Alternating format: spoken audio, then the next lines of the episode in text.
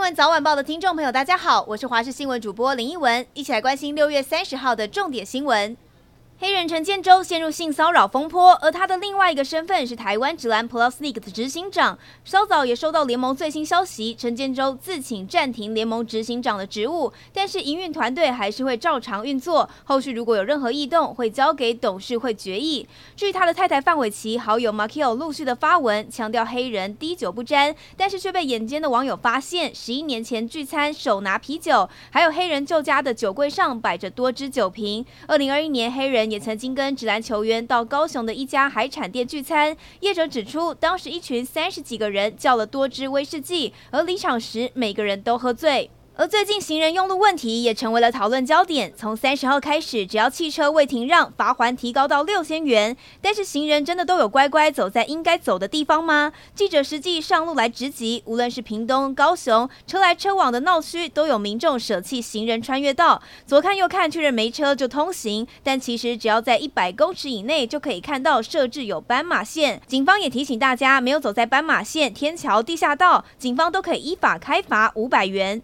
另外有议员爆料，台北出现了甲醛屋。民众周先生反映，每个月花七万五千元在北市大同区租了一间四十坪的豪宅，没有想到六岁的儿子开始出现呕吐的症状，而他跟老婆也常常眼睛酸、头痛，去医院验出了甲醛中毒，才发现房屋疑似甲醛严重超标。他询问房东之后，得到的回应是把窗户打开，房内放凤梨就好，让租屋的民众气到找议员来澄清，而议员就发现这一家公司的建案一共有一百。百七十一户，目前还有一百零七户由这一家建设公司出售或是出租当中，担心还有很多人不知不觉中可能会受害。对此，北市表示将派员协助调查。六月三十号就是港版国安法实施三周年的日子，法令颁布之后，香港的民主活动跟言论自由被政府大幅的限制，而且香港政府不仅大举的抓捕民主派人士，并且设立举报专线，鼓励民众提供威胁国安资讯之外，同时把监视范围扩张到了海外。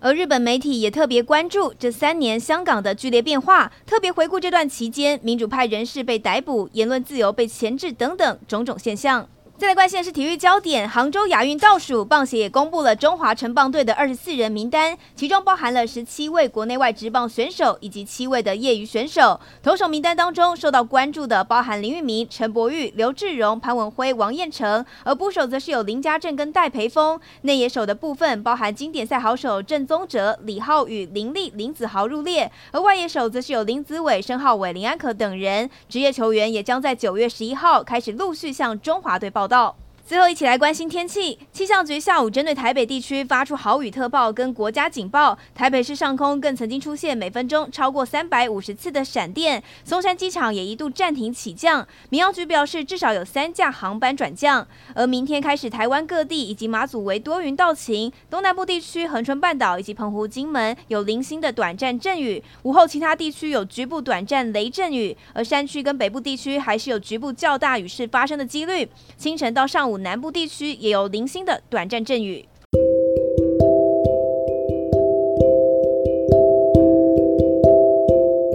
以上就这一节的新闻内容，非常感谢您的收听，我们下次再会喽。